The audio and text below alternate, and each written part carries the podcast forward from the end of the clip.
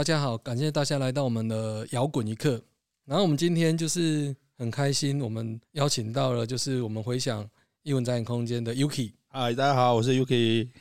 对我一直想要跟就是很多听众去回忆啦，因为其实我们台中的独立音乐应该也有二十几年的历史了吧？呃，超过了，超过了，应该超过了。对，因为我们最近有有出了一本书这样子，那就是在讲摇滚一刻的事情。那也有访问到 Yuki 这样，那就是很想要让大家知道说，这一次是以台中的方向去看整个台湾的摇滚史这样子。那因为很多时候很多摇滚相关的书籍，它其实都是以北部为主啊。对对，应该都是台北观点去看，所以台中常常就是会被遗落了，或是说 对啊，或是说只是被带高一两句吧。嗯，对对啊，就像台中最有名的，像可能废人帮之类的话，那了不起，他也是讲讲个废人帮三个字就哦，就带过去了。呃，对，就台中有台中有什么，但是你就会看在讲其他地方的那种摇滚的历史的时候，就会漏漏等，嘿漏漏等这样。他讲到台中就是哦，台中有个废人帮这样。对，那我觉得很可惜，因为台中其实二十几年来其实也也孕育出蛮多，就是算是我们独立音乐圈的一些还不错的。一些场景啊，那我觉得其实是可以跟大家聊的，这样，所以就有今天这一集来去呼应一下我们那一本书，这样。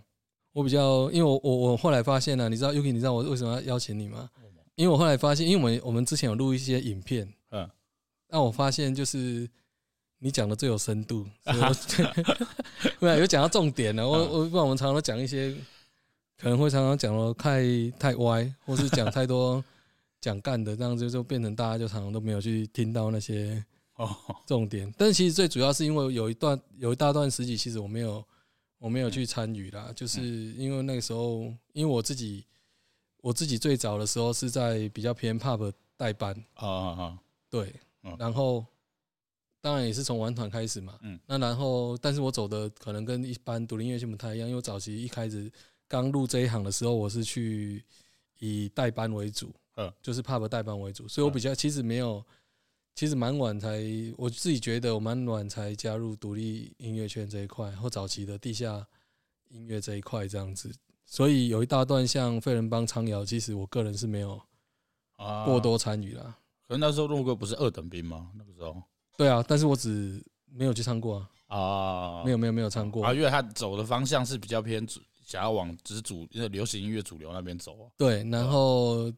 这个应该是 pop。蛮常见的，因为那那个年代是先从那个《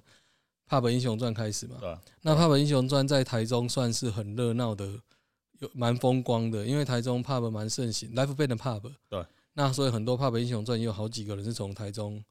上呃脱颖而出的。哦，迪克牛仔也是嘛。那像说还有什么林小培啊，这之类都是从就是台中的 pub 这样去变成歌星，这样歌手歌星这样子。对。那所以。当然，我们如果在那个环境下出来，可能也会想说去组的乐团可能是走主流方面。对啊，对，所以像苍瑶，我就一次都没有参加过。哦，对，那废趴我是到比较不知道第几次，我自己都我因为我没有很注意，那个时候我开始代理唱片啊，我开始代理唱片，然后我有去摆摊。嗯嗯，艾春鲁有邀请我去摆摊。嗯，对，但是那个时候已经进行了不知道几次了。我那次摆摊是应该在阿拉外面的哦，对，但阿拉应该去办了很多次吧？对，很多次，后期都几乎在阿拉了。哦，那算后期了。对，后期。哦，对，那所以我就是比较后面才进入这个这个圈子这样子，所以其实有一大块其实我也不太不太知道。嗯嗯。然后当然后面像后面再来一些，当我们的。我们的乐风不太一样嘛，所以我们接触的族群也就不太一样，这样子，所以我觉得还蛮值得跟大家聊的。哎，对，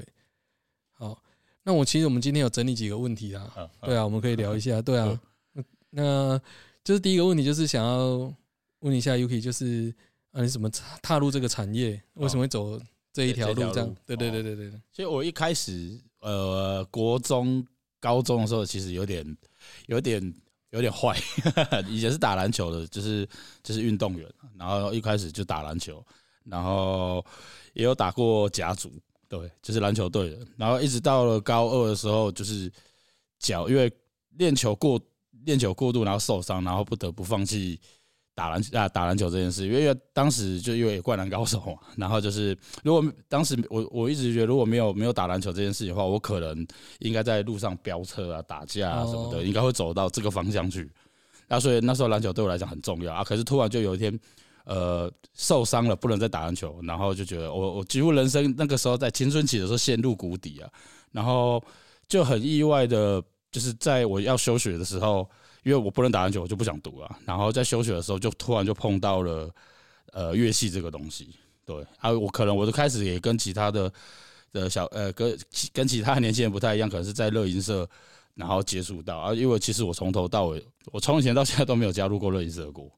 对，然后就开始接触，就是可能电吉他、木吉他。其实那个时候就有点自闭，就只是关在家里，就是。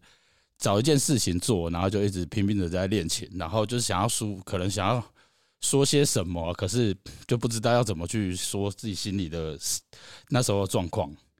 然后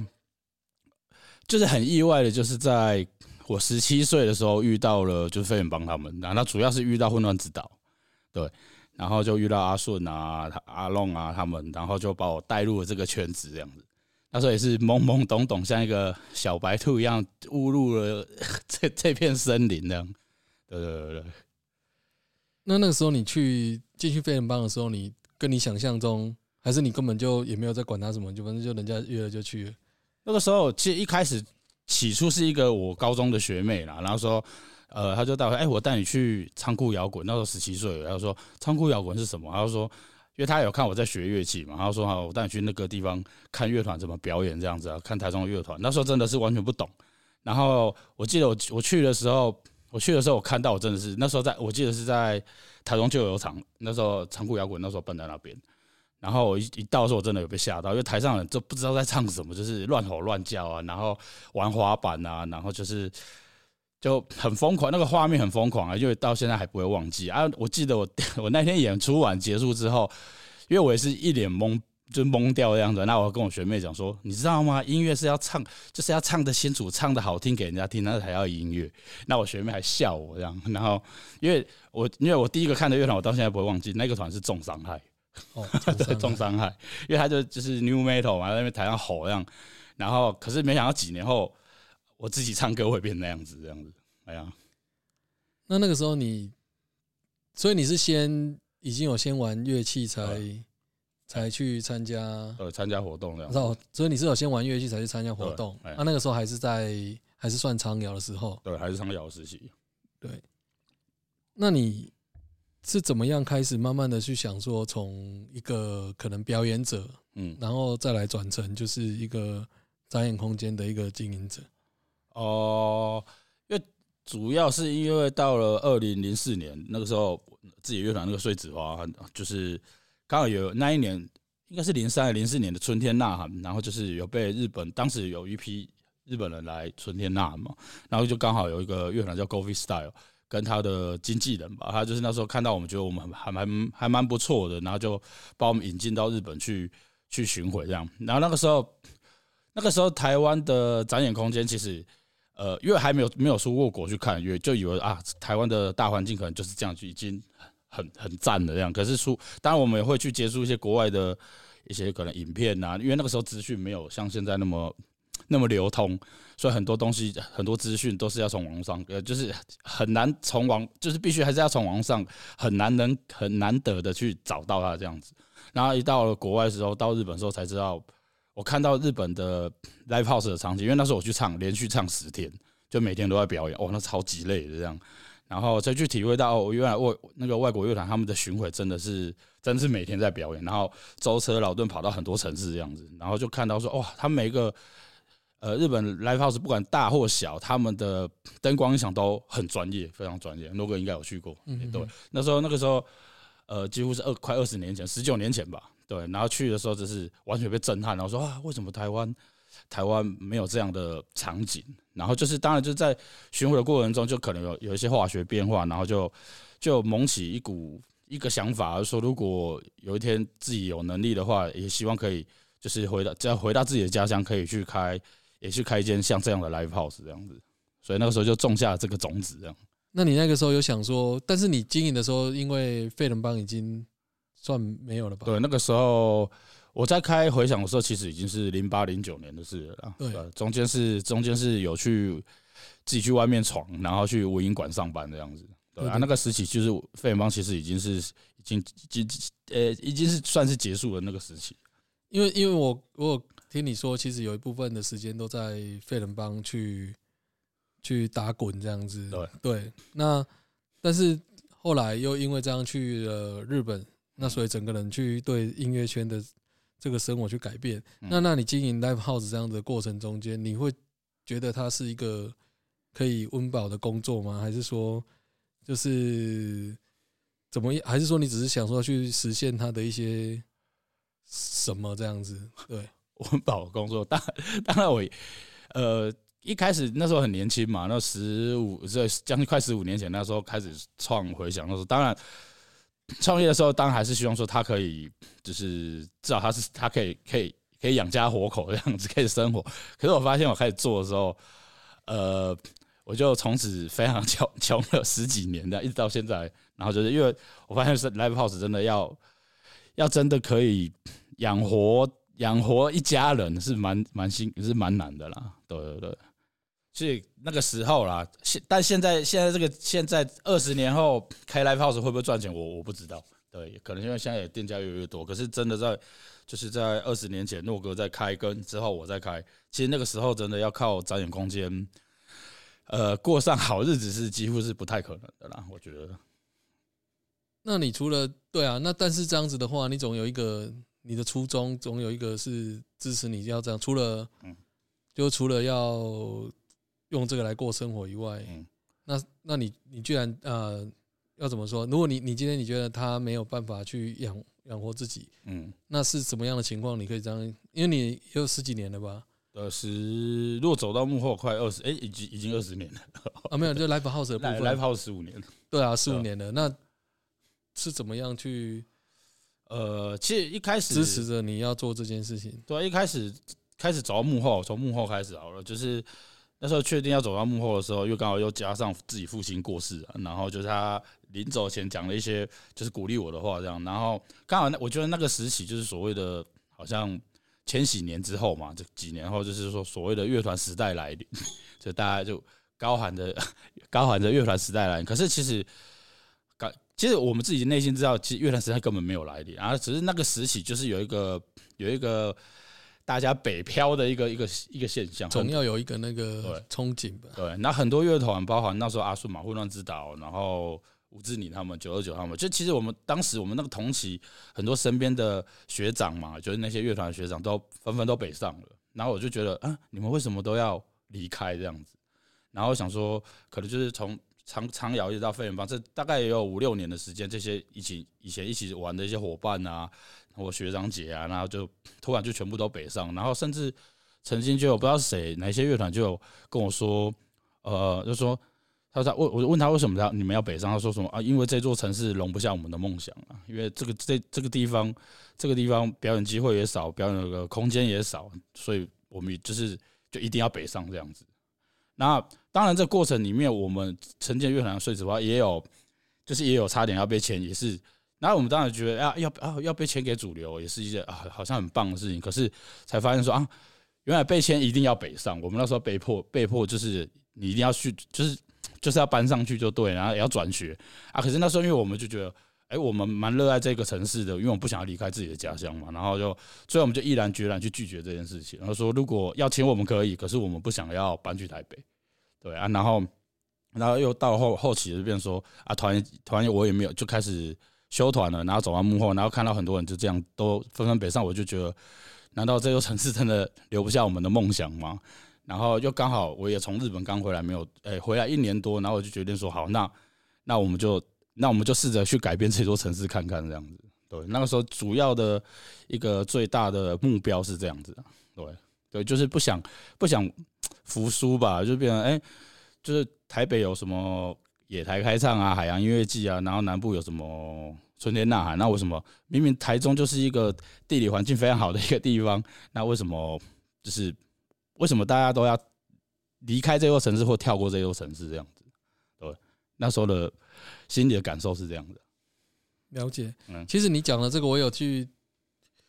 听到，就是有些时候在跑这一段过程，就是大家离乡背景去跑一些表演。其实我有听过，就是日本也有跟我聊过这个问题。嗯啊，我也跟他，其实那时候因为我在做发行，然后我也问过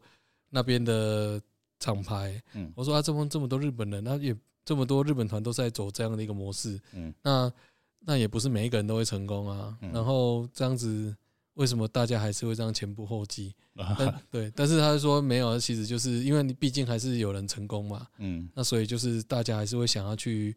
可能去比较好、比较好的城市，然后去实现自己的梦想。对，哦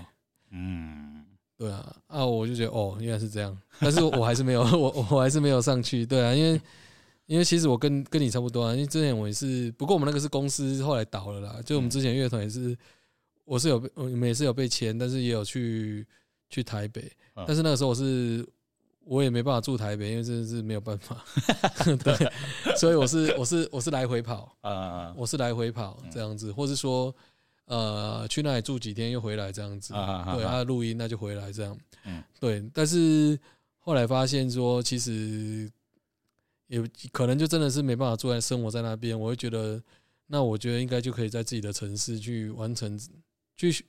去选择自己的梦想去完成啊，对，嗯，那其实这么。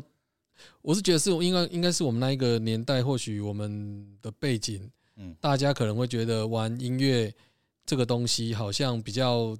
所谓的玩音乐，好像啊，或是说靠音乐来生活，好像只有表演哦这一个工这一途这样子。嗯嗯，但是我觉得这几年就会比较好一点，这几年其实变成你开始有比较不一样的东西，可以等于是也都算是在从事音乐工作。对对就像现在音乐季啊，或是 live house 这些比较盛行以后，你就说可以有。我不知道你们现在应该你们的员工也跟我们员工很像，他可能我们以前可能在 live house 工作，可能都是玩乐团的。啊对对对，那现在可能我后来问你问，其实很多都没有在玩乐团了。哎呀。对啊，那我觉得这是好现象啦，因为他不会像我们以前那么的迷惘吧，就是 好像变成说啊，你要从事音乐这一这一土的话，那你就一定要去离乡背景去别地方，可能还有其他别的方式。嗯。对，没错没错，那我呃经营展演空间这个过程中间呢、应该有很多，应该有多少会遇到一些困难吧？嗯。例如像说阿拉大火的时期啊，或什么之类的，嗯。可以跟大家聊一下吗？哦，我觉得经营起初在经营 live house 的时候，一开始一定是在阿拉之前是票房的问题嘛，跟当时台中人的使用者付费的这个习惯还没有还没有像现在那么成熟，对，所以大家都还在努力的推动。因为早期其实从费人帮实习，从苍窑或者是费费趴，其实那时候门票都卖很便宜，我记得好像一百五吧，就从一百块一百五，然后变两百，然后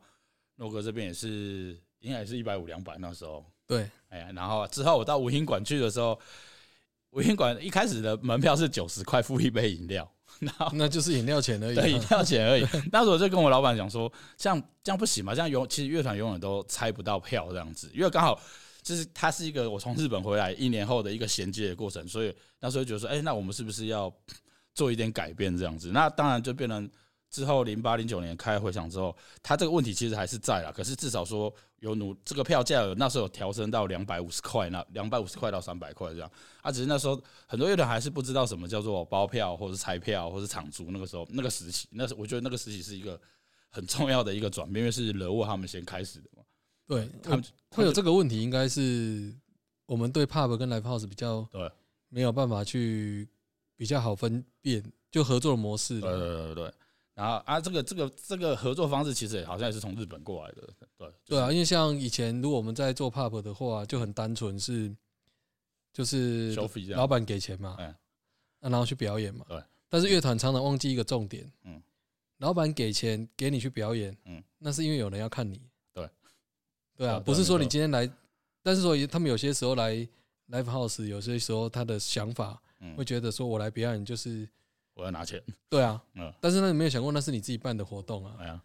啊，所以你要对自己负责。嗯对，嗯啊，他们常常会把 pub 的那个逻辑又放在 live house，但是我觉得是把对自己有利的逻辑嗯，放在放在自己觉得应该有的规则上，但是其实这种东西是谁？我是我倒觉得拆票这种拆票或是怎么样去支付演出费这些方式，应该都是一个一个角度问题。是谁？如果是人家邀请你的，那当然，那当然他你就要跟他谈，说我有没有演出费或什么之类的。但是如果你自己去的，是反正你要付人家场地费，好不好？对啊，对啊，对啊，啊，那只是说我们弄得比较好，变成有一个拆票的机制对啊，嗯，啊，然后收一收一个基本的门槛，嗯。例如像说他们所谓常常之前的我刚开始不是有一点哦，很那时候比较硬，然后八十一百，对比较有一个争议叫包底这样子对，啊，但是包底其实那个时候他没有，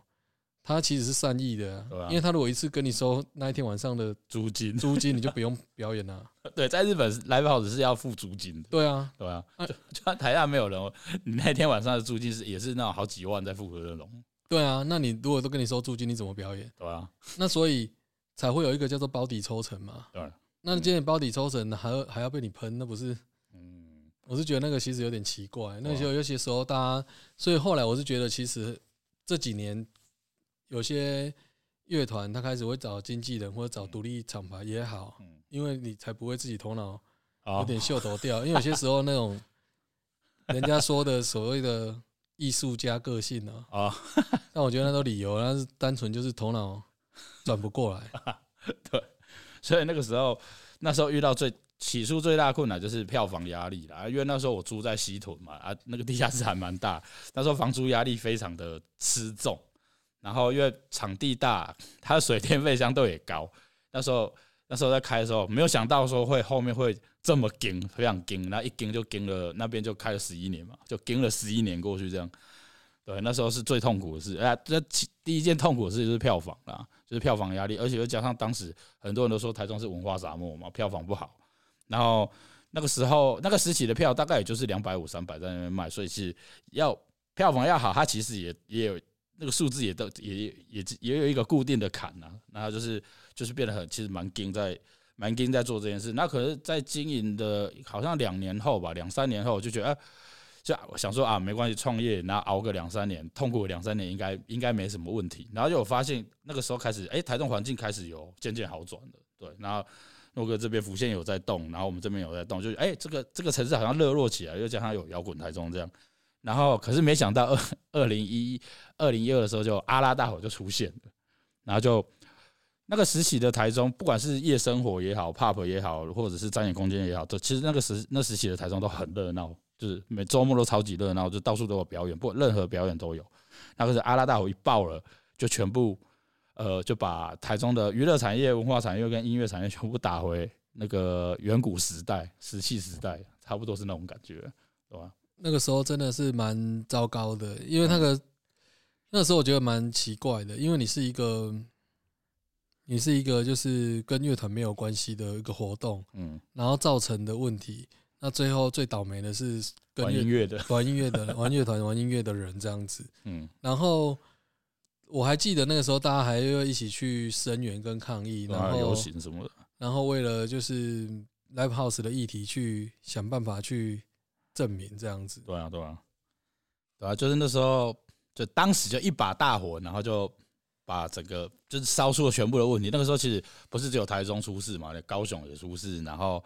台北也出事，就地社跟女巫店，然后高雄那边好像是九阴二死嘛，对，对吧？然后就就整个整个台湾吧，对，整个台湾都都出都出事这样子啊。如果说回到台中的话，那时候台中的过程就 真真的蛮惨的，对，就是只要跟音乐相关的店呢，就全部都几乎被勒令停业，连音乐餐厅啊、那种异国餐厅啊，全部被停。就是那个时候有点 矫枉过正。对，矫枉那个时候甚至于连那个你都不能去投币唱卡拉 OK，就是你那个阿公阿妈那个海产摊，哎，对你要投币唱卡拉 OK 都不行。对，因为台湾台中的法律就是，因为那时候政府蛮蛮恶劣的去用一个就是所谓的分区啦，啊，土地使用分区还有那个地地方自治法啊，对，然后这种东西就是因为台湾其实很多东西都在灰色边缘，但是你只要去用到了这个分区的话，那就是等于你一堆行业都不会过。哦，对啊，对啊。但是很奇怪哦，你去开的时候，他又不跟你讲你不会，你不会怎样哦。然后你开了一阵子以后，真的要抓你的时候，他只要说，哎，你你没有在你这个区域，啊，那你其实就整整个就是就不行了，因为我们其实后来我们后来的那个行业类别就是很矛盾啊，因为我们是展演空间业，对，那展演空间业后来因为经过了之前的文件会吧，嗯。还是文化部，我也忘记了，反正他们的争取之后，就是展演空间变成一般行业，嗯。所以它不用特许，所以你只要填了展演空间业，其实你会以为你是一般行业，啊，对，所以你就很正常的在做在这件事情，在做这件事情，然后你很正常的就去找了一个店店面嗯，或是商住混合区嗯。或是什么之类，就你觉得可以跟人家一般做生意没两样，对。但是你没想到阿拉大火一出来了以后，嗯你变特种行业，对，你有土地使用分区的问题，对，然后因为地方自治没有解释，哎，地方自治条例没有解释你是什么行业嗯，只有中央那个时候说你是一一般的，你不是特许的，嗯，然后也因为这样子就变成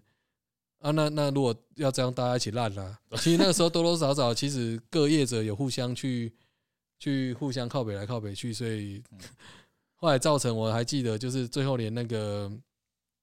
seven 的骑楼啊，也不能，不能喝酒，哎，对啊，因为要来大家来啊，就都都不要这样子，然然后凭什么他可以卖酒，我们就不行？对啊，对啊，因为台都是很奇怪，因为台很奇怪啊，台湾的法律就像那个，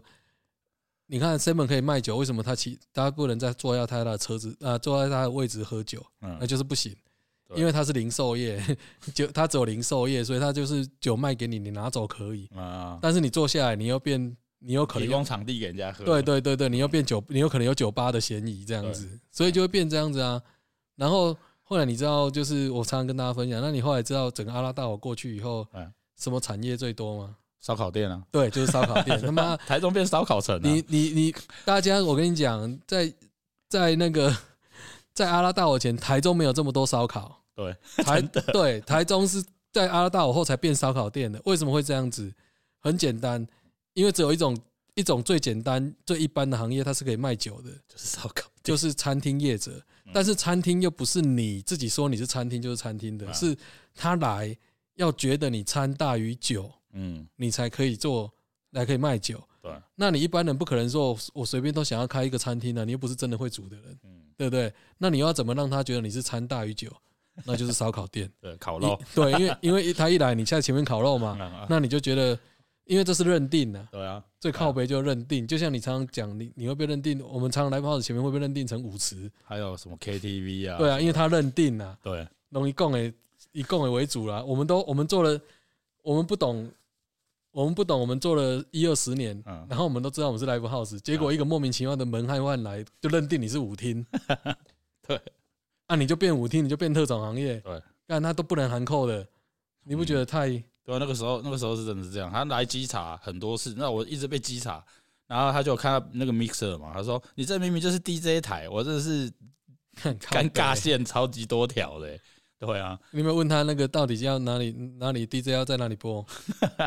对，真的很闹。然后他又看哦，你有舞台，你是卡拉 OK 啊？说啊，我说到这到底是怎样？而且每次稽查来，我都要拿那个登记的一页登记，然后我都其实我到后面有一个建立我自己的 SOP，就是我把很多资料文献都整理出来，只要每次稽查来，我我都知道他们会讲什么话。然后我就开始解释说啊，因为我们是什么产业，然后这个产业它内容里面有什么东西，然后就有这个提供呃舞台灯光音响，然后给从事音乐什么创作什么演出，还解释给他听，他也是看一看摸摸鼻子就走这样子，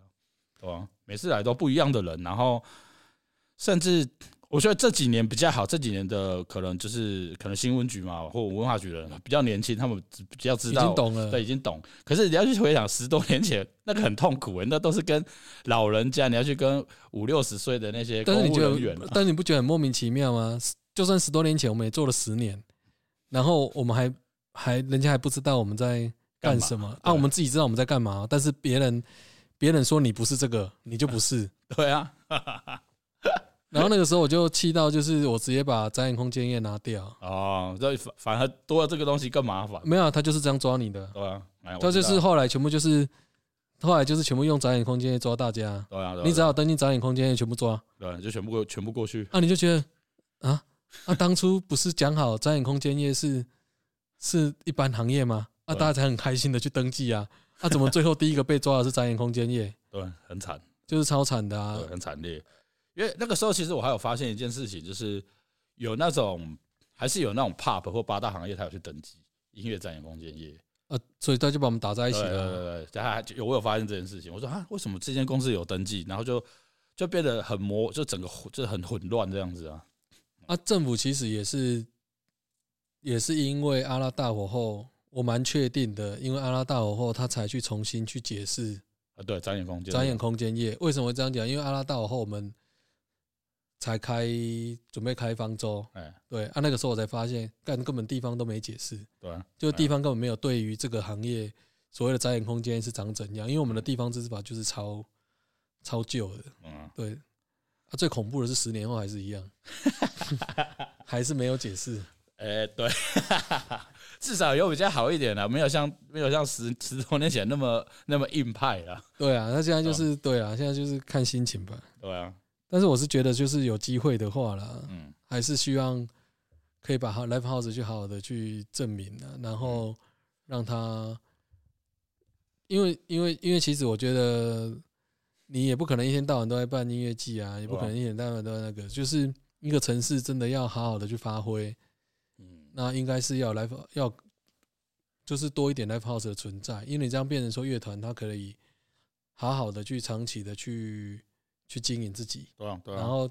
至少每一个人都知道说，我觉得之前高雄就还不错，就是以前我不知道现在还有没有，以前高雄政府还会补助，哦，现在好像没有了。对，之前还补助 Live House 这样子，然后让 Live House 业者去去平衡那个收支，啊，让嗯更多新团可以去 Live House 去表演这样子。嗯，对对对，对，那、我觉得这都是这都是一个方向啦。然后我觉得这也是大家乐团可以再继续成长玩下去的蛮重要的一个地方。因为如果你没有长久的地方可以表演的话，那以后这个乐团在这个城市要成长，我觉得它是有它的困难的度，对，有它的难度的。哎呀，啊，我还有分享一件事情哦，就是啊阿拉大火之后，因为我们有经历了那个一直一直抗争嘛，然后游行啊，然后一直去开会、公听会什么的。因为那个时候我就跑跑到比较前面去做这件事情，那个我大概被折腾了快一年吧，而且那时候准备要结婚，那时候就人生超黑暗的。然后可是最后就是好不容易就是呃。展演空间可以继续大概回回想可以再继续开这样子，那但是有一些交换条件嘛，就说呃你那个时期的展演空间一定要十点一定要结束，对，然后其实啊其实就回想那个那个那个地方，其实表演都是到十点结束了，然后可是可能后面可能会大家会留在那边。就是聊天啊、喝酒啊，或者是放放音乐这样，所以变成说，在那个时期，变成说我们那个河南路的回响，一定十点一定就是大门关起来，音乐什么都要一定要全关，全部安静，真的是要这样子。然后那个时候也不能卖酒水嘛，那时候就变说，为了要去跟八大行业有点区要做区隔，那时候所以文化部那时候我记得局长是叶树山，他说，哎、他也帮忙，他也肯帮忙，说那我们想个办法让就是去做个解释，让让。外界觉得说啊，live house 跟八大行业是不一样啊，他就都会说问我说，那 Yuki 你觉得要怎样做才可以呢？然后他其实我也不知道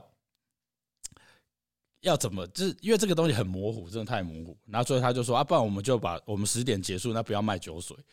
可是，在那个那样的时空背景下，我们当然我的我的心情是，就只能先求有，至少说呃，这座城市的。表演是不能停，不要停掉的。然后我就，我也就只能在那个时候就答应说好，没关系，那我们就十点关门，然后尽量就是不要提供酒水。我真的是